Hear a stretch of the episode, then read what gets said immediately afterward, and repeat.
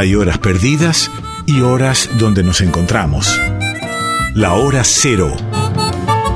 El programa de Gabriel Plaza y Guillermo Pintos en Folclórica 987.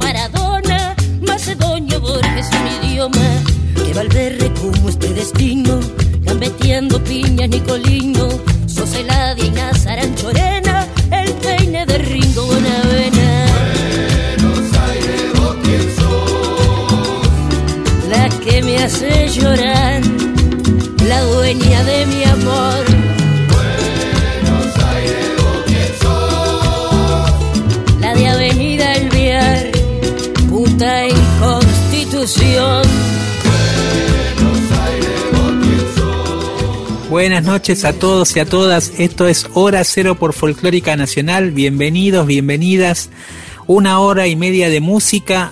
Los vamos a estar acompañando junto a Guille Pintos. Mi nombre es Gabriel Plaza. Y esperemos que eh, la pasen tan bien como la pasamos nosotros haciendo este programa. Guille, ¿cómo estás? Buenas noches. Hola, Hola Gaby, buenas noches. Bien, muy bien. Eh, transcurriendo el mes de junio, ya estamos en mitad del año, parece increíble la sensación que te da haber atravesado un año tan particular como este otra vez, pero tenemos, este, yo creo, estamos viendo, voy a apelar a una metáfora que no sé si es la más feliz, empezando a ver la luz al final del túnel. A mí me asusta un poco lo del túnel porque me da que te vas al otro lado. Pero, sí, ya sabemos que hubo un, personaje público que apeló a la misma metáfora de una forma un tanto confusa. Este, los y las oyentes sabrán de quién estoy hablando, no la voy a nombrar. Este, pero bueno, es lo que se me ocurre. Eh, tenemos que contar que nos hemos vacunado este, y que nos da una esperanza eso también, porque ya está llegando a importantes segmentos de la población argentina. Sí, sí, totalmente. Es una tranquilidad. Y bueno, igual obviamente seguimos cuidándonos. Eh, es importante seguir cuidándonos, cuidando al otro también, ¿no? Como decimos acá. Exacto, hay que pensarlo mucho eso. Pero sí, estamos muy contentos con, con la posibilidad de, bueno, de ya haber sido vacunados, Guille. Los dos, ambos estamos vacunados. Eh, así que una parte del equipo ya está, eh, empieza a tener inmunidad. Ojalá, ojalá, ojalá.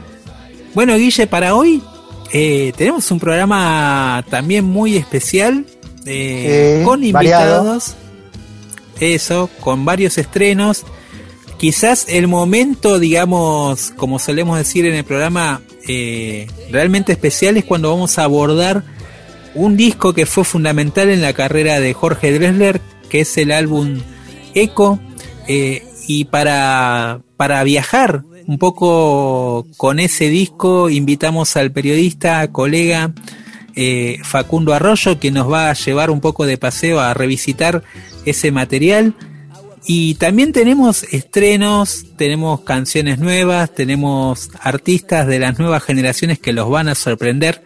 Pero hoy, hoy, justo un día, un 15 de junio de 1916, eh, estaba naciendo en Buenos Aires creo yo también uno de los grandes referentes musicales de la música popular argentina, el maestro Horacio Salgán, Guille.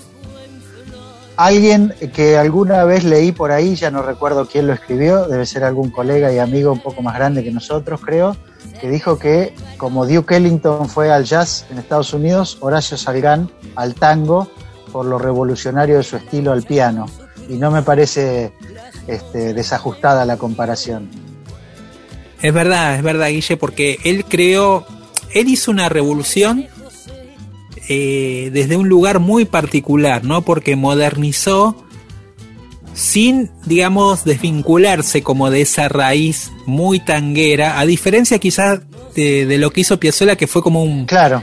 cortar y empezar todo de nuevo, ¿no? En el caso de, de Salgán lo que hizo fue llevar todo ese gran desarrollo tanguero que habían hecho las orquestas y que había empezado también con, este, con Bardi, con Cobian, eh, con un montón de, compositores, hizo un salto de, evolución y lo llevó, digamos, hasta lo máximo posible dentro de ese terreno estético del tango. Y él suena clásico, pero a la vez, cuando uno lo escucha, siempre suena nuevo, ¿no? Es, increíble. Y con esta formación, el nuevo Quinteto Real, que por suerte, Guille, por edad, nos tocó la suerte, siendo periodistas, de eh, cubrir y de entrevistar y de formar parte de esos shows célebres en el Club del Vino. ¿Cuánto tiempo? Fue una, fueron largas temporadas. Yo me acuerdo que Gaby en esa época editaba una agenda de fin de semana en el diario Página 12 y era un clásico los sábados, creo. Claro, sí. Este, eh, Quinteto Real, nuevo Quinteto Real en el Club del Vino, en la calle Cabrera. Bueno, y de, de una de, los, de las grabaciones que hicieron y de las últimas formaciones, porque el nuevo Quinteto Real nace en la década del 60 y tuvo varias formaciones, los que se mantuvieron siempre juntos fue la dupla de Salgán y Ubaldo de Lío, el guitarrista. Y esta formación, la una de las últimas, es la que estaba eh, compuesta por Hermes Perecini en violín, Oscar Junta en contrabajo y Néstor Marconi en bandoneón a todos ellos lo vimos en vivo y vimos particularmente, y yo me acuerdo siempre, como dicen las señoras de antes, patente, patente. me acuerdo la escena cuando ellos tocaban esta canción que se llama El Amanecer.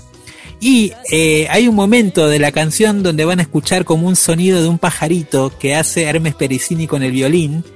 Eh, hace como un chillido ahí de como una especie de pajarito y ahí en ese momento específico de, ese tramo del arreglo que había escrito Salgan, Ubaldo de Lío, que estaba tocando y estaban todos muy concentrados, se daba la vuelta y hacía como que tenía una hondera imaginaria y le tiraba ese pajarito de, Hermes Pericini.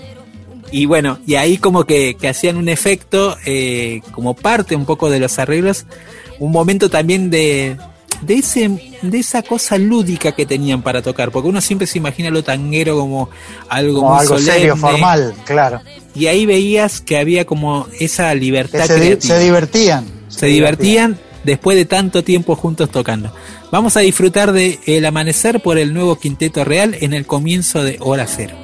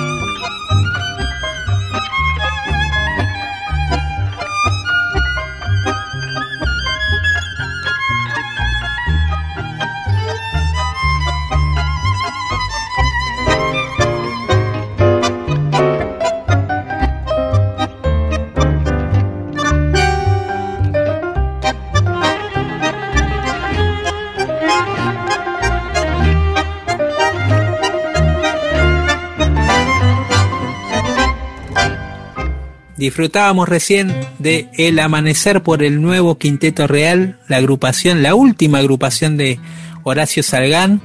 Eh, Guille, vos me decías que habías visto hace poquito el documental de Horacio Salgán. Eso, te, eso te iba a comentar, que hace poco, viste que a veces uno eh, cambiando de canales, quienes tenemos la costumbre este, de mirar televisión todavía, que suena medio antigüedad, sobre todo para los más jóvenes, y me, me encontré con el documental Salgán y Salgán, que cuenta la historia de, Horacio y su hijo, eh, que yo no sabía que, era, que había sido piloto de carrera, de, automovilismo, un poco empujado por la sombra este, enorme de su padre, siendo que él también era pianista, ¿no?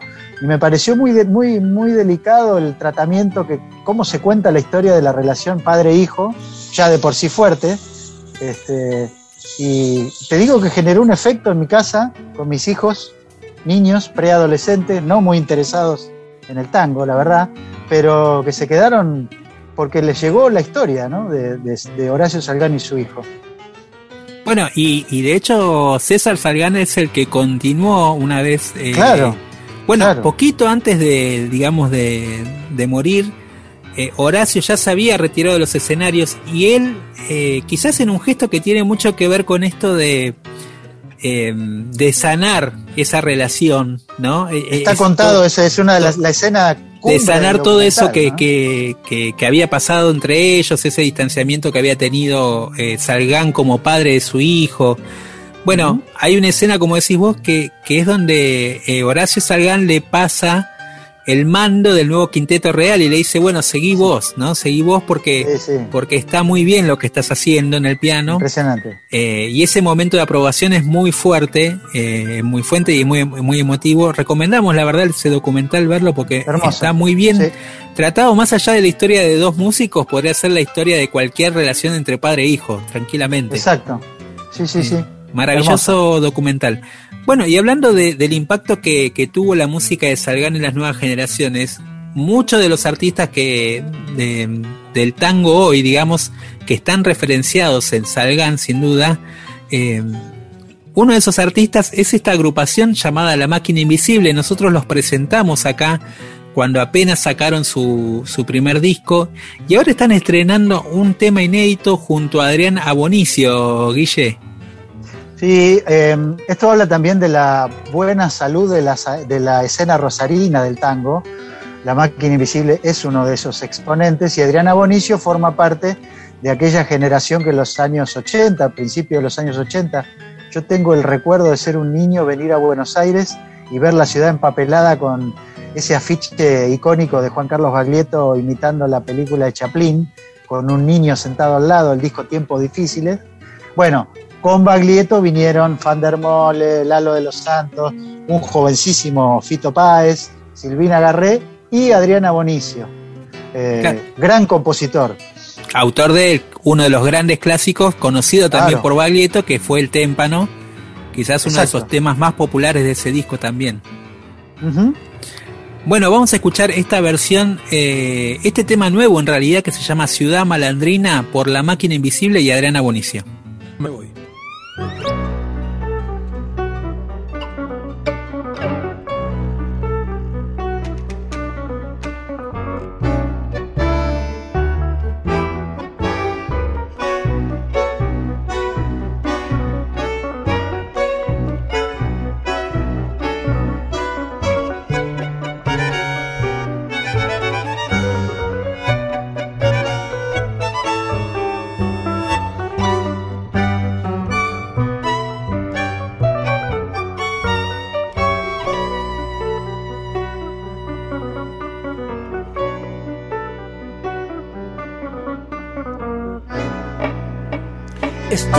La ciudad más malandrina, donde los muertos caminan y los vivos roban pan.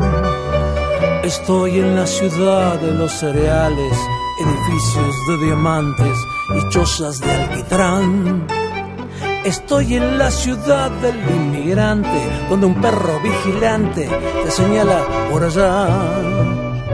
Y al fondo del cuadro está la quema, y un espejo te condena a no mirar ciudad irresistible, ciudad que me desvela, huérfana de penas, mi nación, ciudad sin cuna, canción fisura, sin acta de fundación.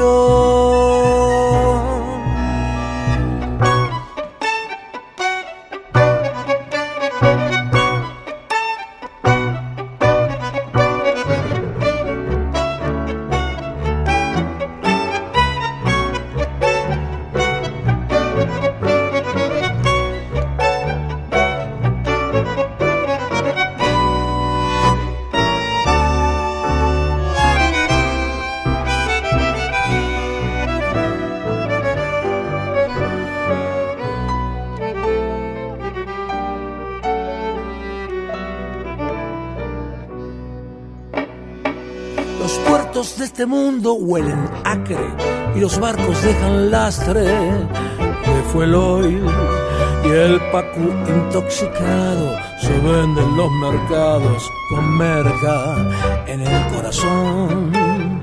Acá el Dios angélico y terrible se hizo inconfusibles de cristal. Y en su cocina hay ollas con glicinas a fuego lento de un Gotham. Ciudad irresistible, ciudad que me desvela, víctima de penas ni nación. Canción sin cuna, ciudad fisura, sin acta de fundación.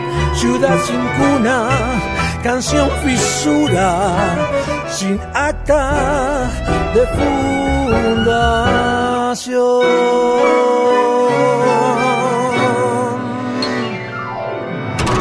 En Folclórica 987, Hora Cero, con Gabriel Plaza y Guillermo Pintos. 110% Rosarina, la música que acabamos de escuchar entre La Máquina Invisible y Adriana Bonicio. Eh, yo tengo una historia para contar, Gaby. Eh, eh, en, mi tierna juventud, mi hermano me llevaba a jugar al fútbol a un club, el club de amigos, ahí en la avenida eh, Figueroa Alcorta, creo que eso, Libertador, no me acuerdo. Este, y me divertía mucho porque al arco atajaba a Manuel Wirtz y después jugaba con Lalo de los Santos, el querido Lalo de los Santos, que ya no está entre nosotros, con su eterna camiseta de Rosario Central, y Adriana Bonicio, que en aquella época era apodado Totò Esquilachi, como el jugador italiano goleador del Mundial 90. ¿Tenía buena pegada Bonicio? Eran todos buenos jugadores. Abonicio era un delantero peticito, pero muy este, oportunista dentro del área. Este, tengo ese recuerdo de, joven. Ahora, eh, Guille, que hablabas de, la ciudad y del fútbol, eh, se, dio una particularidad porque se está llevando adelante eh, la Copa América yo la verdad te voy a confesar, eh, espero que no, no se ofenda ningún este, escucha del otro lado, pero estoy muy, muy, la verdad que no, no, no, no sigo nada del fútbol, eh, no como, como algo snob, ¿eh? simplemente no, no lo sigo, no, no estoy al tanto, pero siempre me interesa obviamente saber qué pasa y, y justamente charlábamos de esta casualidad de la Copa América en Brasil, ¿no? Sí, y, lo que viene tiene que ver con Brasil porque vamos a hablar de varios músicos brasileños. Sí, porque eh, esta semana salió un nuevo tema del próximo disco de Natalia Lafourcade que se llama Un canto por México volumen 2. Recordamos a, a los que están del otro lado que nosotros hicimos una entrevista con Natalia, tuvo la generosidad de charlar con nosotros eh, el año pasado cuando salió el primer volumen de este disco, que es un disco a beneficio eh, de, una casa que tiene que ver con la preservación de la cultura en Veracruz, en el estado de Veracruz. Eh, y que, ella está llevando adelante casi como una especie de misión, digamos, ¿no? todo, todo, todas las regalías del disco van para construir esa casa que se cayó a partir de un eh, terremoto que hubo en esa zona. Y, bueno, y ahora está saliendo el volumen 2 y este volumen 2 viene con muchos invitados. Eh, la otra vez pasábamos un dueto que hizo con Rubén Blades, si no me equivoco. Y ahora vamos a pasar un dueto que hizo con Caetano Veloso, que, que, siempre uno que escucha a Caetano Veloso, y si alguien no lo escuchó, recomendamos hacerlo porque realmente escuchar a Caetano es como cuando su voz aparece, algo, algo hace, algo vibra en tu, en tu cuerpo, en tu alma, en la emoción, ¿no? Es como que llega a un lugar totalmente distinto a cualquier cantante. Yo creo que sí lo logra un artista como Mercedes Sosa y Caetano Veloso es ese tipo de artista. Totalmente. Bueno, lo nombrás y me viene a la cabeza que en este año cuando hablamos con Jack Morellenbaum, me contó que Caetano va a cumplir 80 años el año que viene, en 2022. y que espero que se pueda celebrar como me había dicho. Así que sí, es impresionante. Y de paso, Gaby, primero escuchamos a Natalia Lafourcade con Caetano Veloso. La canción se llama Soy lo prohibido. Y después lo enganchamos con otro estreno que viene de Brasil, que viene de Río de Janeiro y que es eh, parte del nuevo disco de Marisa Monte que el viernes pasado publicó Calma, su canción adelanto de lo que será un disco nuevo, después de varios años, eh, en donde esta artista carioca que vivió un tiempo en Nueva York eh, da a conocer de qué va su nueva música.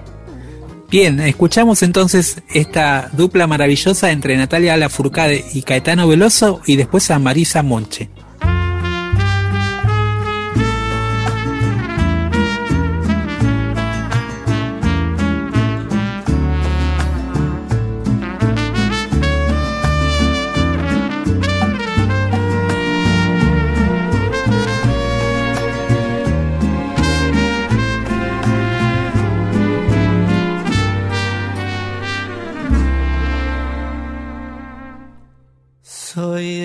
Vicio de tu piel que ya no puedes desprender, soy lo prohibido.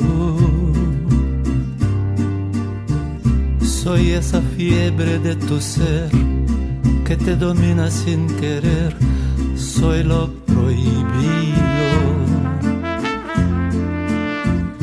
Soy esa noche de placer la de la entrega papel soy tu castigo. Porque en tu falsa intimidad, en cada abrazo que le das, sueñas conmigo.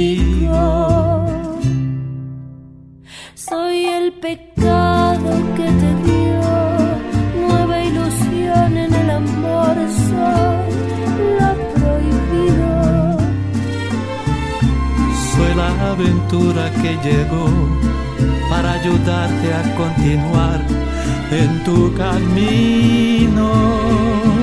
Soy ese beso que se da sin que se pueda comentar. Soy ese nombre que jamás fuera de aquí pronunciarás. Soy ese amor que negarás para salvar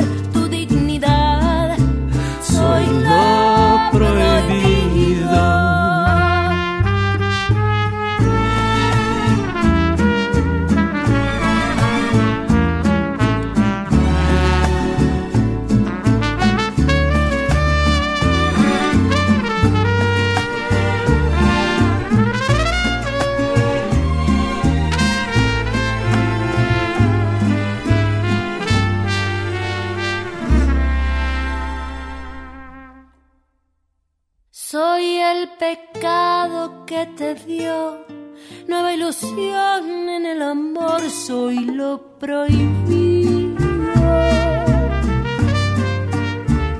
Soy la aventura que llegó para ayudarte a continuar en tu camino. Soy ese beso que se da sin que se pueda comentar ese nombre que jamás fuera de aquí pronunciarás. Soy ese amor que negarás para salvar tu dignidad. Soy lo prohibido.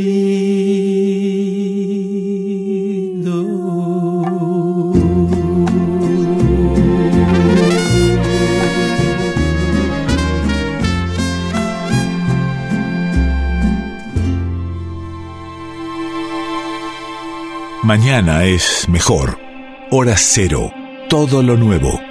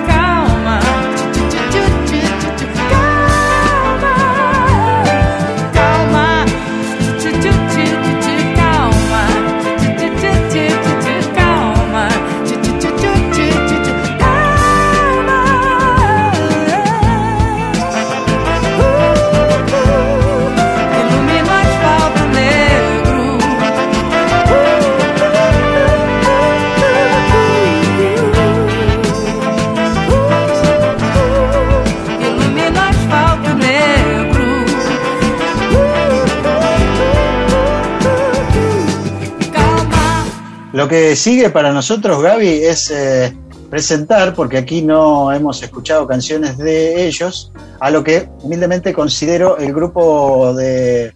¿Grupo de qué? El grupo musical brasileño de música popular más excitante del momento. Eh, ya hace, a ver, me cuesta rebobinar, pero hace dos años estuve en San Pablo por una semana y yo tengo un amigo periodista de rock Paulista, eh, fuimos a ver un show, bueno, la pasamos muy bien, en la anterior normalidad, digamos. Y, me acuerdo que le pregunté cuál era la banda del momento, y me habló de ellos. Son unos bahianos, la banda se llama Bahiana System, combinan, digamos, por encontrar una definición, un sonido reggae, samba, eh, electrónica un poquito, digamos, una cosa muy tradicional, pero a la vez con un pulso percusivo muy importante, como el que tienen en el norte de Brasil. Lo que vamos a escuchar ahora es una eh, canción titulada Pachamama, y aquí comparten, mejor dicho, la voz que van a escuchar en español es una cantante chilena que vive en Brasil, que se llama Claudia Manso, y que tiene una obra más que interesante. En algún momento volveremos sobre Claudia Manso. También nos sirve para recomendar a nuestros y nuestras oyentes que busquen Baiana System, así como suena, y se van a encontrar con una obra musical. Y además es una banda que aquí ahora es importante en Brasil.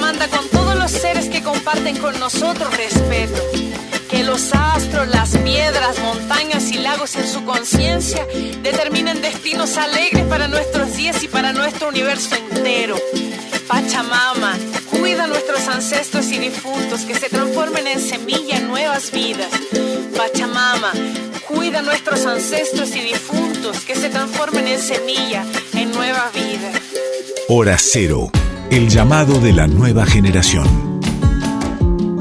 Bueno, Gaby, eh, a propósito de Brasil, tuvimos un bonus track con Baiana System, grupo que recomiendo especialmente. La canción se llama Pachamama y la voz en español era de la cantante chilena Claudia Manso. Eh, hay un hilo conductor, te diría, de lo que acabamos de escuchar con lo que viene.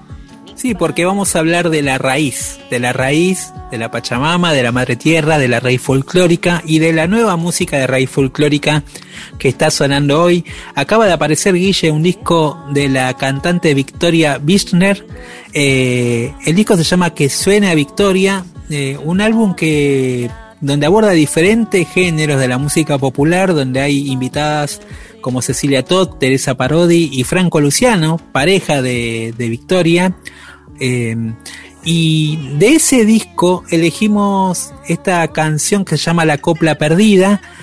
Y Victoria es la que nos va a contar un poquito eh, el espíritu de este nuevo álbum y de esta canción, de cómo la eligió, de por qué la eligió, ¿no? y, de qué habla esta, esta copla perdida del gran Ramón Navarro. Hola a toda la gente amiga de Hora Cero, soy Victoria Birchner, cantora de música argentina. Estoy muy feliz de contarles que mi segundo disco ya está en el aire, después de tanto tiempo de trabajo, después de tantas cosas que fueron pasando este material que se llama Que suene a Victoria ya está disponible en todas las plataformas digitales.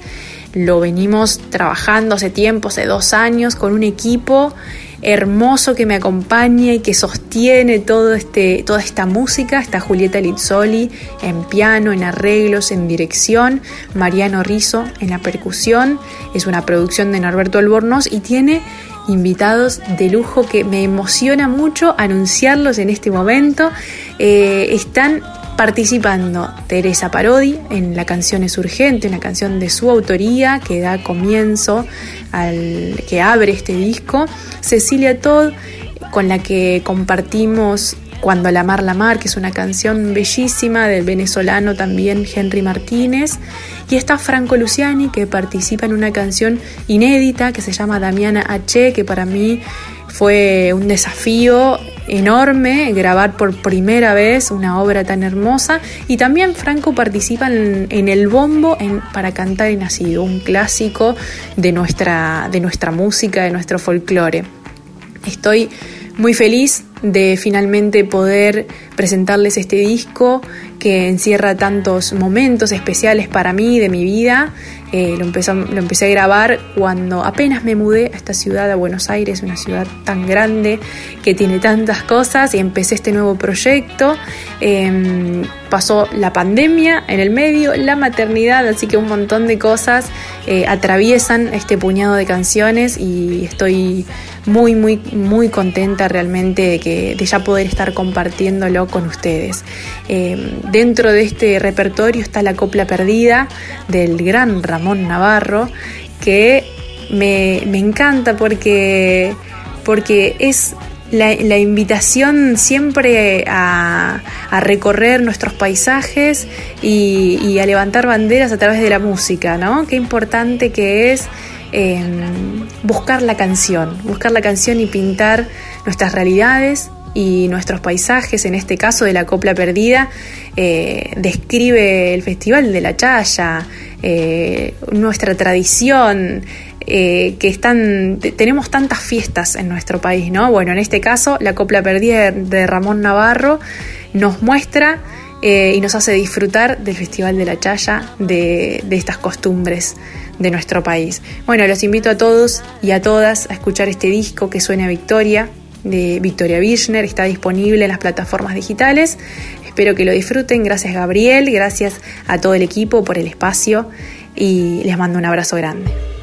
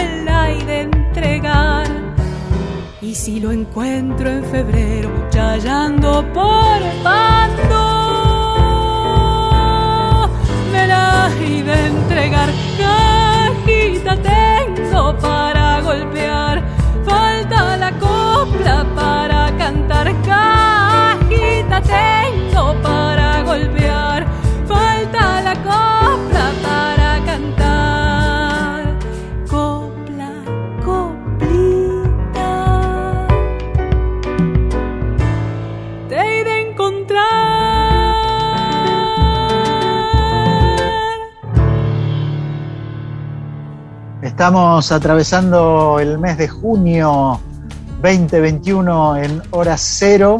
Para comunicarse con nosotros, hora cero punto programa de radio en Instagram y Facebook. Ahí estamos, ahí nos comunicamos. Bueno, y ahora Guille, es momento de continuar en esta senda eh, por la música popular argentina. Estas nuevas artistas que surgen y que también queremos mostrar y que suenen en el programa y que la gente también las escuche y que no solo las escuche acá, sino que un poco a partir de lo que escuchan acá, eh, mucha gente pueda ir a escucharla también en las plataformas digitales, tanto en Spotify como YouTube, eh, o que busquen sus discos o que no, que busquen los nombres de las artistas para seguir más de cerca lo que van haciendo, ¿no? Y este es el caso de un artista muy joven que se llama Ángeles Mendoza. Eh, es una artista que eh, es de la ciudad de Saladillo. Ahí se crió, ahí este, tuvo un primer contacto con la música a partir de lo que le este, transmitía su abuelo, muy fanático de Carlos Gardel. Le ponía los cassettes de Gardel, eh, le hacía este, escuchar esas canciones eh, emblemáticas de Gardel y un poco embuida por ese espíritu, eh, bueno, Ángeles entendió o algo le pasó, digamos, que decidió dedicarse a la música, ¿no? Por esa transmisión así tan personal que hizo eh, su abuelo en su infancia, se mudó a La Plata, ahí estudió profesorado de música, grabó un primer disco llamado Sonora Raíz, del cual eh, surge esta canción que elegimos para pasar, que es Agüita de Morada de los Hermanos Núñez, un clásico que le queda muy bien a esta joven artista de Saladillo, Ángeles Mendoza.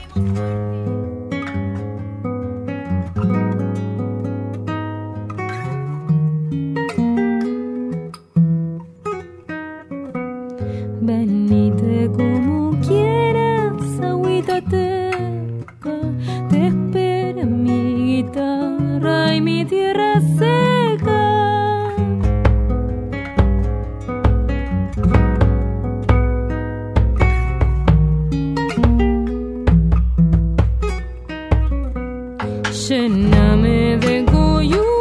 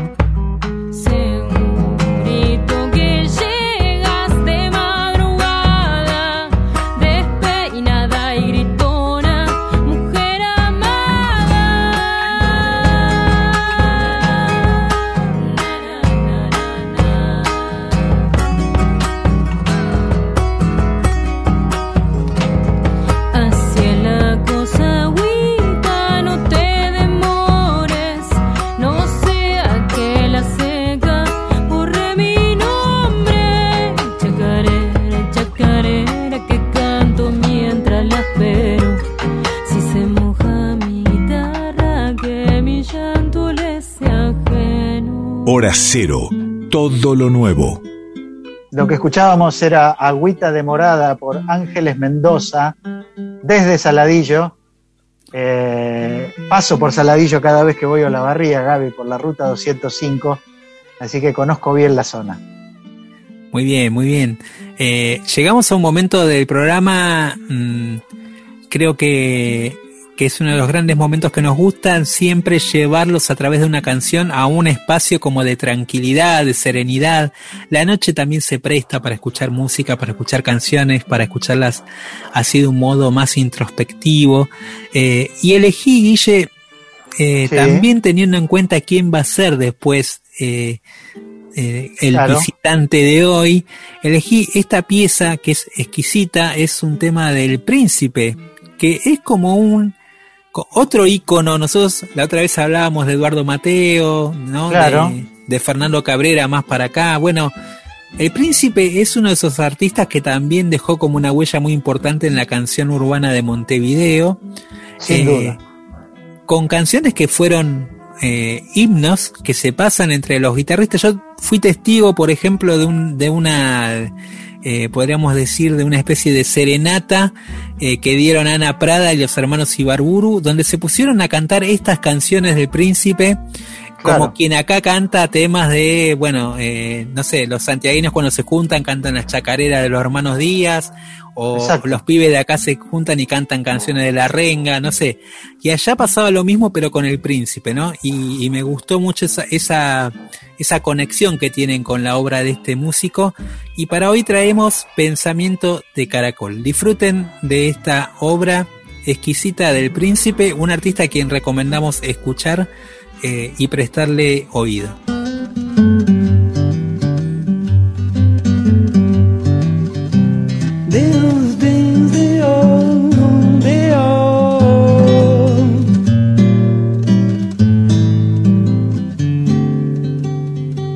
De madrugada, de madrugada, con el rocío brillando el sol, amanecí en la carretera con pensamiento de caracol. Me acompañaban por esta tierra mi humilde casa de cascarón, siempre en la hoja, mas no me importa, porque en mi hoja estoy libre de los problemas de aquellos bichos que se disputan con gran pasión. Unos papeles que yo no entiendo, por ellos viven sufriendo. De madrugada, de madrugada, con el rocío brillando al sol, amanecí en la carretera con pensamiento de caracol. Muy despacito me voy moviendo, pero sé bien en qué dirección. Mi caracola me está esperando, caracolito jugando. Yo no me asusto de la tormenta, tampoco el frío es preocupación. Vivo la vida naturalmente y siempre tengo presente. Caracolito, dijo mi vieja, ten cuidado allá en la estación. Hay unos bichos para los cuales la construcción y la destrucción son iguales. Ay,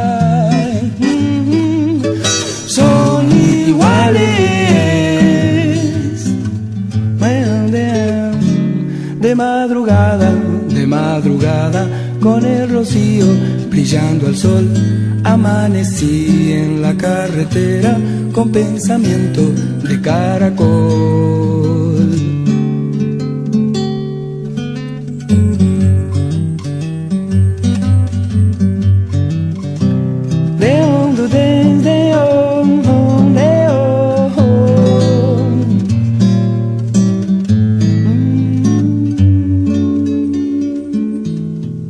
Hora cero, porque en algún lugar, a esta hora, alguien está creando nueva música.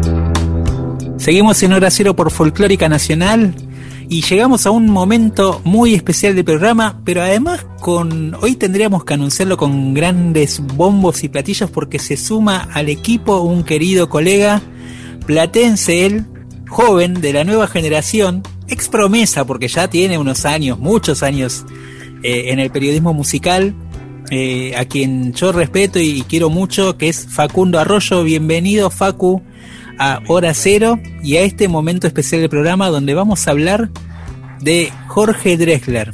¿Cómo anda, Facu? Buenas noches, amigos, qué placer salir eh, con ustedes por primera vez, digamos, en radio. Ya hemos hecho algunas cosas por otros lugares, pero estoy muy feliz de poder participar en Hora Cero, que también me considero una escucha. Así que eh, gracias por, por la invitación. Bien. Bueno, buenísimo, Facu. Nos trae algo especial, Facu, para, para hoy, ¿eh? un, un, un, artista que acá en Hora Cero suena mucho, ¿no, Guille?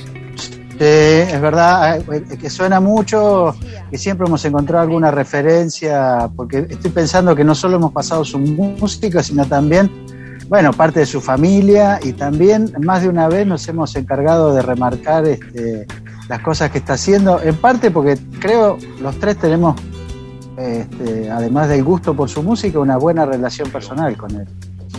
Sí, es verdad. Por eso, sí, claro. Tenía ganas de, hablar de, Jorge Drexler porque, porque sé que, lo suelen pasar y porque además también está bueno, eh, ahora que pasaron unos años de, de, sus discos, de algunos de sus discos fundamentales, digamos, volver a repasarlo para, para seguir pensándolos y ver también cuál es el impacto de esos discos eh, en las nuevas generaciones, en la música de Uruguay y en, en, la música del Río de la Plata sobre todo. Totalmente, les propongo que hagamos brevemente un repaso cronológico y contemos un poquito, este, porque hoy Drexler es alguien importante, popular, ganó premio Oscar, eh, bueno, un montón de cosas, pero a fines del siglo pasado, principios de este, empezó a ser como una especie de secreto a voces, por lo menos en Argentina. Jorge Drexler, eh, músico, nacido en Montevideo, uruguayo, eh, era médico, eh, antes de convertirse en músico profesional, siempre tocó la guitarra, obviamente estudió muchísimo en las escuelas clásicas que hay en Montevideo, pero el, el, dato inicial de él es que se financia los primeros dos discos aplicando eh, inyecciones, ¿no? Eh, ejerciendo, digamos, su otro oficio que iba a suspender cuando decide irse eh, a desarrollar su carrera de músico a Madrid, ¿no? Por, por consejo de Joaquín Sabina, abandona la medicina y su vida, ¿no? Porque deja una pareja en Montevideo y a su familia y decide irse a Madrid a probar suerte. Y estando en Madrid, eh, componiendo canciones ya para otros artistas, eh, digamos porque su primer trabajo fue ese, componer para que canten otros y él andar por el circuito de bares eh, y después de grabar, como decías vos, dos discos, llega un disco que, que, para mí es como primero el que abre las puertas de, de su de su desarrollo, sin duda, su, es lo que se dice la famosa eh, el, salto que da ¿no? a partir de, lo que es el disco Frontera y, y, una serie de discos que conforman una especie de trilogía fundamental dentro de su historia. Sí, sin ir más lejos, yo llego a Jorge Drexler con Frontera, que digamos es el primer disco de él, editado en el 99, y es, digamos, el tercer disco que él editaba eh, a través de una compañía de sello de música en España, como última oportunidad, ¿no? Porque si bien él estaba contento con su carrera, recorría los bares de 200 personas más o menos, eh, no podía dar, digamos, el siguiente paso eh, en su carrera musical. Entonces, Frontera digamos, tiene como el primer desarrollo estético de lo que después eh, iba a venir eh, y que aún hoy, ¿no? En la actualidad, en sus nuevos discos continúa, que es esa experimentación entre lo moderno y la tradición cultural y popular eh, de Uruguay, sobre todo y del Río de la Plata. Y en Frontera, digamos, va a ser la primera vez que hace eso, ¿no? Y que va a empezar, digamos, a modificar el consumo de público, ¿no? Y el tipo de público que le iba a escuchar luego eh, a él. Digamos que eh, además el vínculo con Uruguay no se corta nunca, porque de hecho esos primeros demos de frontera eh, los hace en Montevideo, estando de vacaciones, ¿no? en relación a, su familia, ¿no? a su hermano, a los Casacuberta que siempre estuvieron cerca del desarrollo inicial de su carrera. y esa intención entre lo digital, lo moderno y la tradición popular de la canción uruguaya aparece en demos eh, de Montevideo. ¿no? Arman la primera maqueta de frontera y se van eh, con esa muestra a Madrid junto, junto con, con Casa Cuberta a, mostrar esa intención eh, y lo que iba a ser frontera. Bueno, finalmente resulta, le gusta el sello, no vende demasiado en España, pero se, se, prende una pequeña llama en Buenos Aires y es algo que después se va a ir alimentando eh, a través de SEA, su siguiente disco, y se va a terminar por fundamentar eh, y convertir en algo mucho más grosso en eco. Bueno, vamos a escuchar entonces, eh, vos trajiste, mm, Facu, la charla que tuviste con uno de los productores de ese disco de Creo y de los anteriores discos también, Carlos Casacuberta. Eh, donde habla de todo este proceso de, estos años, donde empiezan a trabajar juntos a partir de Frontera y un poco el resultado de esa gran trilogía que continúa con SEA y termina en Creo. En una de sus venidas a, Montevideo estuvo en casa y, yo había comprado un, aparato que, tenía un cierto pedigree en el mundo del, del, hip hop, que era el MPC. No sé si viste hablar de este aparato. Sí, sí, lo conozco. Entonces el MPC tenía como una doble vida, que era, por un lado era un sampler, pero al mismo tiempo era una máquina de ritmo y una máquina de ritmo este, muy potente, ¿no? que la había desarrollado Roger Lynn, que era una leyenda así de, los, de las máquinas de ritmo. Y, entonces había como unido esos dos mundos. Yo no sé qué le pasó a Jorge, que en ese momento, eh, yo incluso, eh, cuando vine a casa yo le muestro un trabajo que yo estaba haciendo para Daniel Daniel en ese momento tenía la, un proyecto y me trajo una canción que se llamaba Fraile Muerto. Entonces yo lo que hice con la canción de Daniel fue eh, cortarla en pedacitos y, traducirla al MPC y la monté adentro del MPC y le presenté a Daniel una versión electro este, un poco alterada de su canción original, pero Daniel se, entusiasmó y entonces empezamos a trabajar junto con, con Daniel. Yo creo que ese fue el enganche para Jorge y entonces en ese momento apareció Jorge por casa y me dijo, mira, este, estoy haciendo un disco y quiero buscar caminos nuevos y yo vi esto que haces y qué sé yo. Entonces me dio un casetito digital que tenía La Edad del Cielo, o sea, Jorge, voz y guitarra, La Edad del Cielo, que siempre me, que siempre me, digamos que me, me culpé por, por, no haber digamos, guardado ese ese material, ¿no? De ese demo de, la del cielo original. esa perla. ¿eh? Esa perla. Claro, habría sido, ¿no? Siempre me reproché este, no, no, no, tenerlo ahora conmigo y tampoco puedo abrir el archivo MPC original. Pero hice lo mismo, lo piqué en pedacitos, le puse un sample de Faith No More, ¿viste? Hmm. Este, que hacía. Este, hacía como un, como un pequeño beat que era como un pulsar este, a través del, universo, que era, digamos, la, señal este, para que te conectaras con tu, propia edad, con la edad del cielo.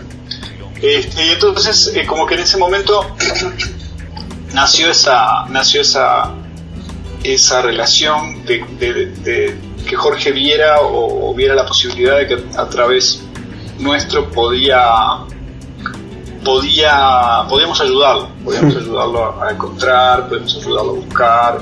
Teníamos una, como una, una base muy este, fuerte de una confianza que teníamos mutua.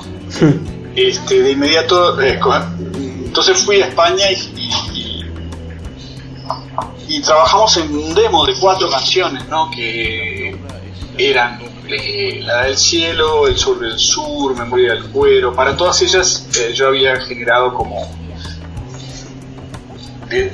dinámicas de ese estilo, ¿no? De, de, de primero segmentarlas en pedacitos, encontrar las partes, agregar mucho audio este, con una intención así eh, electrónica o hip hop, pero también eh, trayendo eh, cosas que eran de la como del mundo auditivo de nuestras familias, que eran, digamos, la izquierda uruguaya, la música popular uruguaya, los 70, el mundo de, del canto beat, el mundo de, de, los cantautores uruguayos, este, el sample no solo, no solo uruguayo, ¿no? porque sampleábamos a, a Yupanqui igual que a Cita Rosa con la guitarra este, con la púa para abajo, o, o sampleábamos este, un grupo de, de, tango experimental que hubo vinculado a un músico uruguayo que se llamaba, que llamó Manolo Guardia, que, que falleció hace poco, que se llamó Camerata. Sí. Entonces sampleábamos la camerata, el, el, el pianito de la camerata que hacía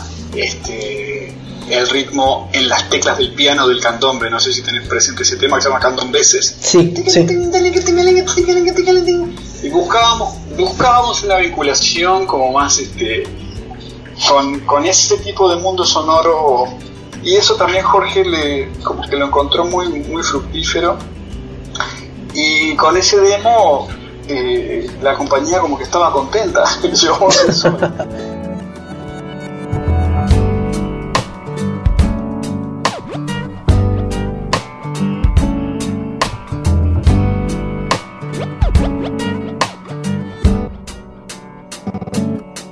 Que viva la ciencia, que viva la poesía, que viva siento mi lengua cuando tu lengua está sobre la lengua mía. El agua está en el barro, el barro en el ladrillo, el ladrillo está en la pared y en la pared tu fotografía.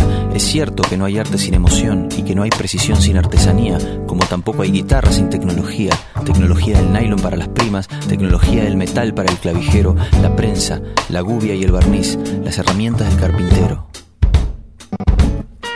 El cantautor y su computadora, el pastor y su afeitadora, el despertador que ya está anunciando la aurora y en el telescopio se demora la última estrella. La máquina la hace el hombre y es lo que el hombre hace con ella.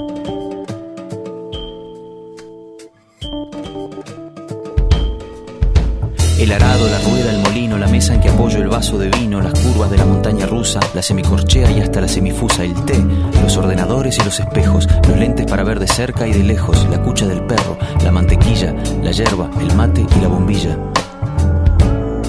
Estás conmigo. Estamos cantando a la sombra de nuestra parra, una canción que dice que uno solo conserva lo que no amarra. Y sin tenerte, te tengo a vos y tengo a mi guitarra. Hay tantas cosas, yo solo preciso dos. Mi guitarra y vos. Mi guitarra y vos. Hay tantas cosas, yo solo preciso dos. Mi guitarra y vos.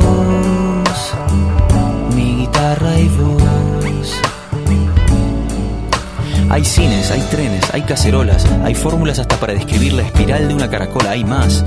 Hay tráfico, créditos, cláusulas, salas VIP, hay cápsulas hipnóticas y tomografías computarizadas, hay condiciones para la constitución de una sociedad limitada, hay biberones, hay obuses, hay tabúes, hay besos, hay hambre, hay sobrepeso, hay curas de sueño y tisanas, hay drogas de diseño y perros adictos a las drogas en las aduanas. Hay manos capaces de fabricar herramientas con las que se hacen máquinas para hacer ordenadores que a su vez diseñan máquinas que hacen herramientas para que las use la mano. Hay escritas infinitas palabras. Zen, Gol, Bang, Rap, Dios, Fin. Hay tantas cosas, yo solo preciso dos. Mi guitarra y vos. Mi guitarra y vos. Hay tantas cosas, yo solo preciso dos. Guitarra y vos. Mi guitarra y vos. Hay tantas cosas, yo solo preciso dos. Mi guitarra y dos. Mi guitarra y dos. Hay tantas cosas, yo solo preciso dos. Mi guitarra y dos.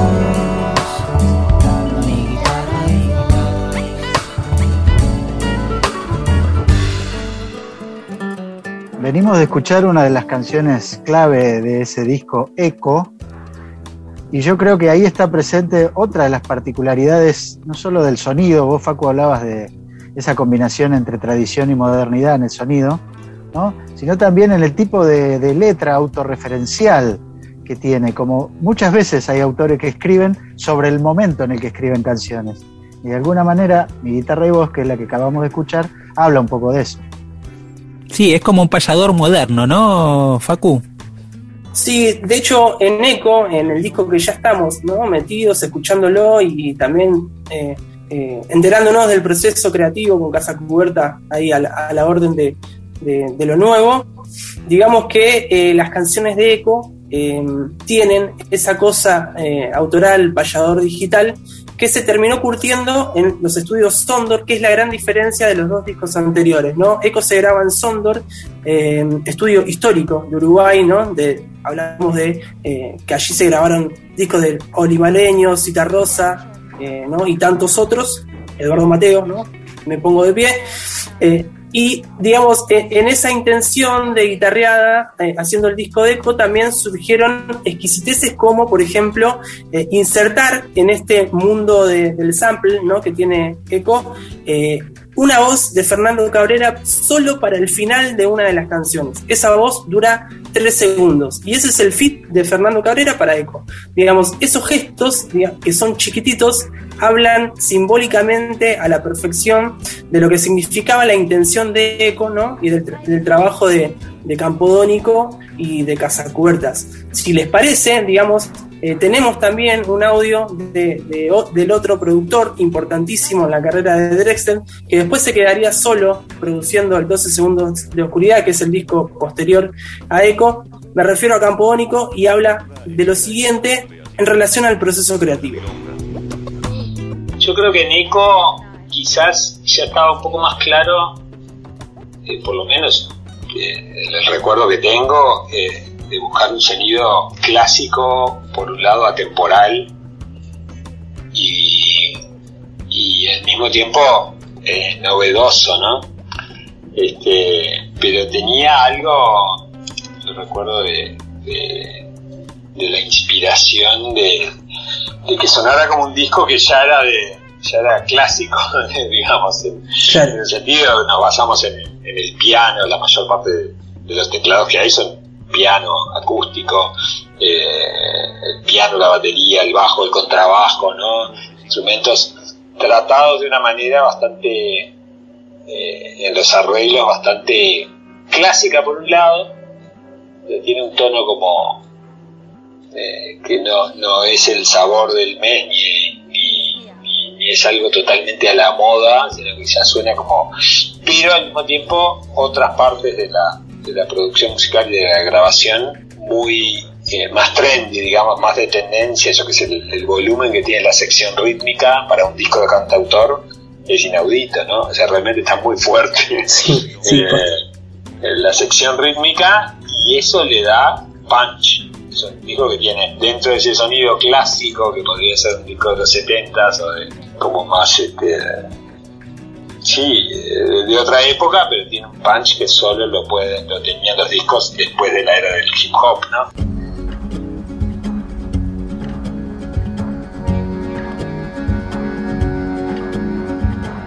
Por cada muro un lamento en Jerusalén, la dorada y mil vidas mal gastadas por cada mandamiento. Yo soy polvo de tu viento y aunque sangro de tu herida y cada piedra querida guarda mi amor más profundo. No hay una piedra en el mundo que valga lo que una vida. Yo soy un moro judío que vive con los cristianos. No sé qué Dios es el mío, ni cuáles son mis hermanos. No sé qué Dios es el mío, ni cuáles son mis hermanos.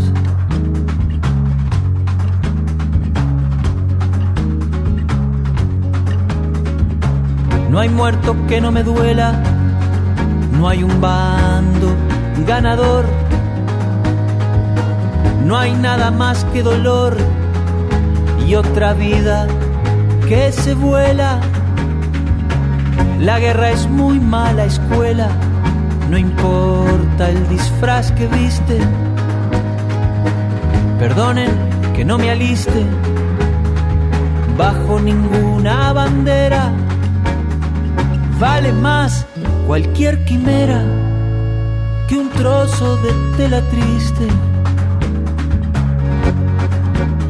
Yo soy un moro judío que vive con los cristianos.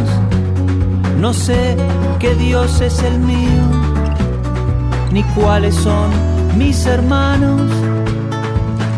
No sé qué Dios es el mío cuáles son mis hermanos.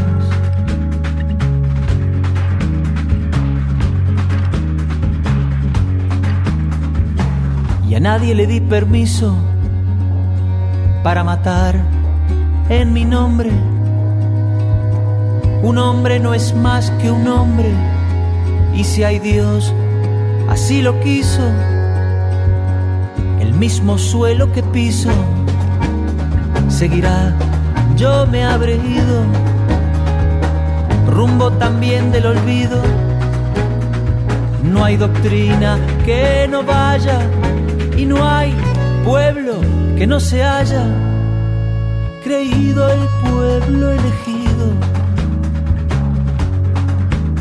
Yo soy un moro judío que vive con los cristianos, no sé Dios es el mío, ni cuáles son mis hermanos. No sé qué Dios es el mío, ni cuáles son mis hermanos. Yo soy un moro judío que vive con los cristianos. Seguimos en Hora Cero por Folclórica Nacional. Escuchábamos recién Milonga del Moro Judío por Jorge Drexler de su álbum Eco, el álbum que estamos revisitando de alguna manera junto a Facu Arroyo eh, en este segmento especial del programa. Y, yo me acordaba, Facu, que esta milonga del moro judío nació específicamente de una especie de reto que le hizo Sabina a Dressler, em, que lo invitó a componer por décimas, y un poco a partir de ese desafío es que surge esta canción. ¿Conocías esa historia, no? Sí, de hecho, em, en, la nota que vamos a escuchar no va a salir esa parte de la historia, pero él cuenta la historia de que le presenta la canción a Sabina, ¿no? Cuando se conocen, y lo primero que Sabina le dice es con su voz, escríbela en décimas, ¿no? Eh, siempre Drexler lo imita, le sale bien. Eh, y a partir de, esa idea surge una de sus grandes canciones, ¿no? Que sigue hoy eh, súper activa en sus repertorios en vivo. Y además, como decías vos también, eh, Sabina, que fue, eh, como dijiste al comienzo de, este bloque eh, del disco, fue el que lo invitó, el que le, propuso que se vaya a Madrid. Después, Dressler se lo agradece en su último álbum. bien comentabas vos, Facu, se lo agradece a través de otra canción.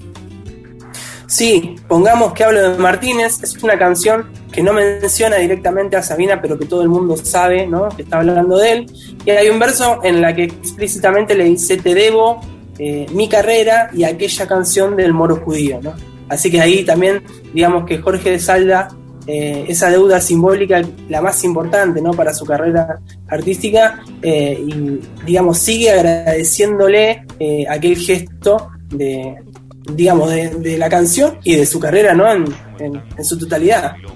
Sí, me gustaría destacar otra característica propia de la poética drexleriana, muchachos, y es que hay una, sobre todo por la milonga del moro judío que mencionabas, Facu, que es este, esta especie de afirmación o de autorreferencialidad en su identidad, ¿no? Este, estoy pensando en otras canciones que la ha hecho, en donde siempre está presente esta idea que sus ancestros vinieron de Europa, pero que él es profundamente uruguayo, digamos, aunque no viva en Uruguay hace más de 20 años. Sí, labura el mestizaje tanto en la música como en las letras, ¿no? digamos, ese, eh, ese gesto se, expresa de manera exponencial en Eco y va a ser otra constante de, sus discos hasta el día de hoy. ¿Qué les parece, muchachos? Sin antes eh, agradecerles por, por esta participación, espero que me vuelvan a inventar porque me encanta. Que se repita, ¿cómo no? Sí. Eh, si, escuchamos justamente esa canción y de esta manera nos despedimos, ¿no? Dale, dale.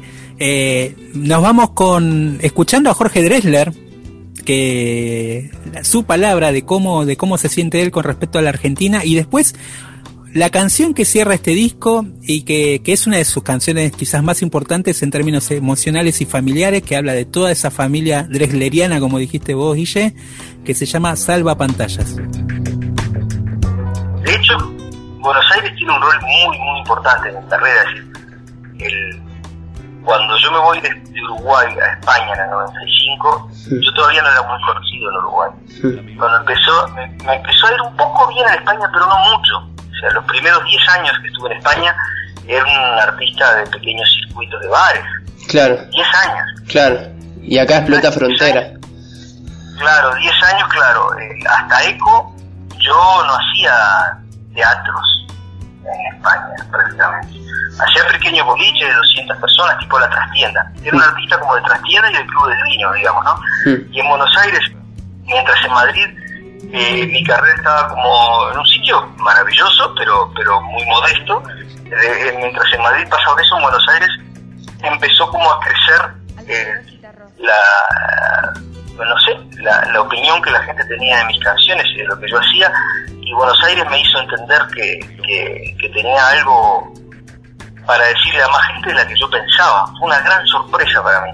Y fue un gran, fue como un, fue un gran salto, un gran empujón que me dio la ciudad a mí mismo en, mi percepción de mi carrera y de mis canciones. Y estaré en deuda para siempre a Buenos Aires, porque cambió la propia percepción que yo tenía de, del alcance de, mis canciones y me hizo me hizo entender algo que después me pasó en otros lados después también, ¿no? Pero, pero que me pasó por primera vez en Buenos Aires.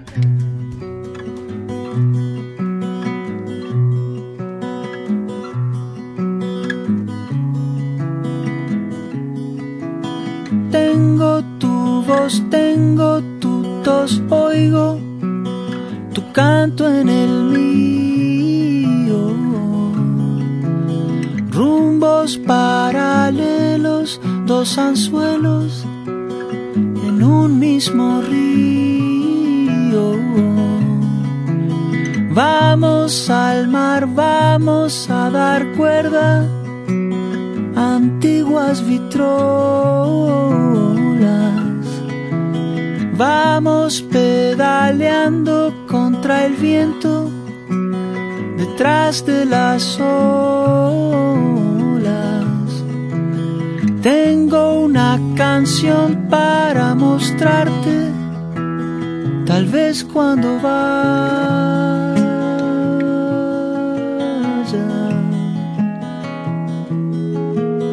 Tengo tu sonrisa en un rincón de mi salva pantallas.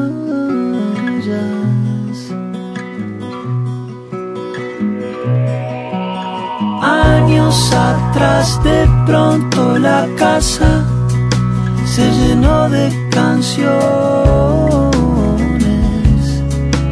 músicas y versos que brotaban desde tantos rincones.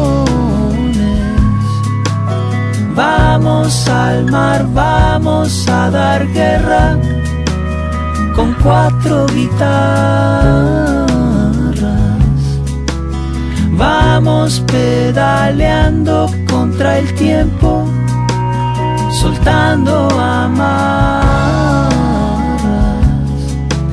Brindo por las veces que perdimos las mismas batallas.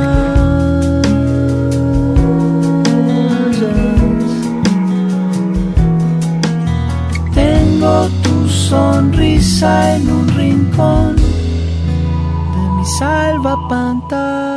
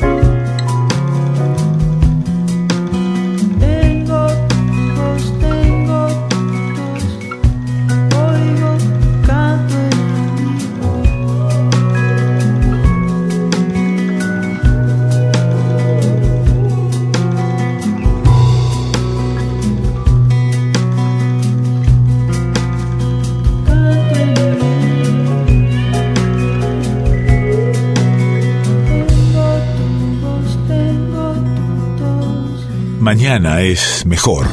Hora cero. Todo lo nuevo. Lo que sueñas y no dices tal vez será canción, canción. Escuchábamos en hora cero Salva Pantallas de Jorge Dressler del álbum Eco, discazo que hoy nos vino a presentar el colega querido amigo Facundo Arroyo, Guille. Sí. Lindo disco, ¿no? Discazo.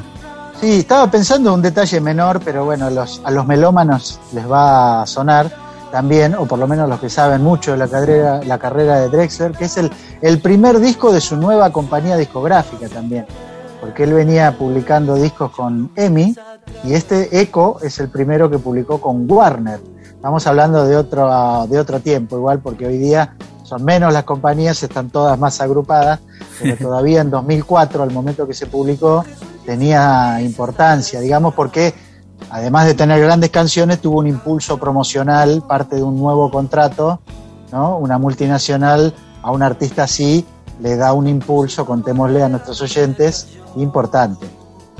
Sí, eh, bueno, los sellos también tienen eso, ¿no? Como que a veces el trabajo de hormiga del artista termina siendo acompañado por el sello, pero por ahí cuando ya el artista tiene cierto renombre, es al revés, ¿no? Sí, Eh, hay que, hay que el- hacerse de abajo, digamos. Sí, sí, sí, el trabajo es al revés. Y además, bueno, como decíamos, este, este álbum tiene muy grandes canciones. La, escucha, la que escuchábamos recién, Salva Pantalla, sobre todo, habla de, habla, como decíamos, de, de todo ese proceso familiar que se dio, porque como decías, todos eran médicos prácticamente en la familia de, de Jorge.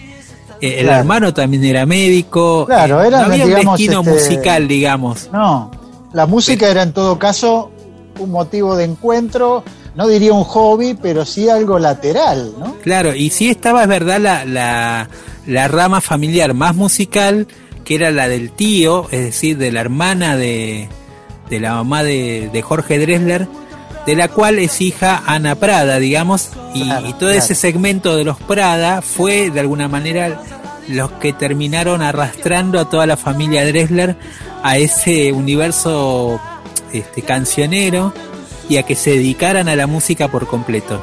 Muy linda historia la de esa familia y además todos muy queridos por nosotros acá en, en, Hora Cero. Ni hablar, Gaby. Y, y, por otro lado, mal que nos pese, fue un lindo comienzo de cierre para nuestro programa. Es verdad, es verdad. Tenés razón. Bueno, nos tenemos que ir como, como ya me, me, me, estás anunciando. eh, se pasa rápido el programa, lo disfrutamos muchísimo. Espero que ustedes también del otro lado. Y la semana anterior hablábamos de esto de la, que se está celebrando en la radio el aniversario eh, de la muerte de uno de los grandes. El bicentenario. El bicentenario de uno de los grandes caudillos de la Argentina, don Miguel de Güemes. Y eh, para hacer honor a eso, nosotros venimos poniendo algunas canciones en relación a Salta. Y hoy creo que elegí a otro prócer a la altura de Güemes, que es el gran Cuchi Leguizamón, en esta ocasión tocando solo el piano. Eh, y con esto nos despedimos, Guille. Buena semana.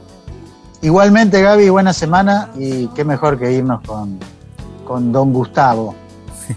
Nos vamos con don Gustavo Cuchi Leguizamón. Eh, saludamos a todo el equipo de Radio Nacional, al control central y a los editores que nos permiten estar acá saliendo al aire, eh, acompañándolos una hora y media. Saludamos a nuestra productora Flavia Ángelo y les pedimos también que sigan en el aire de Folclórica. Ya sigue Adorable Puente con Patricia Féminis. Pero antes disfrutamos del maestro, de uno de los grandes para mí, el más grande eh, de la música salteña, eh, Cuchile Guizamón haciendo Si llega a ser tucumana.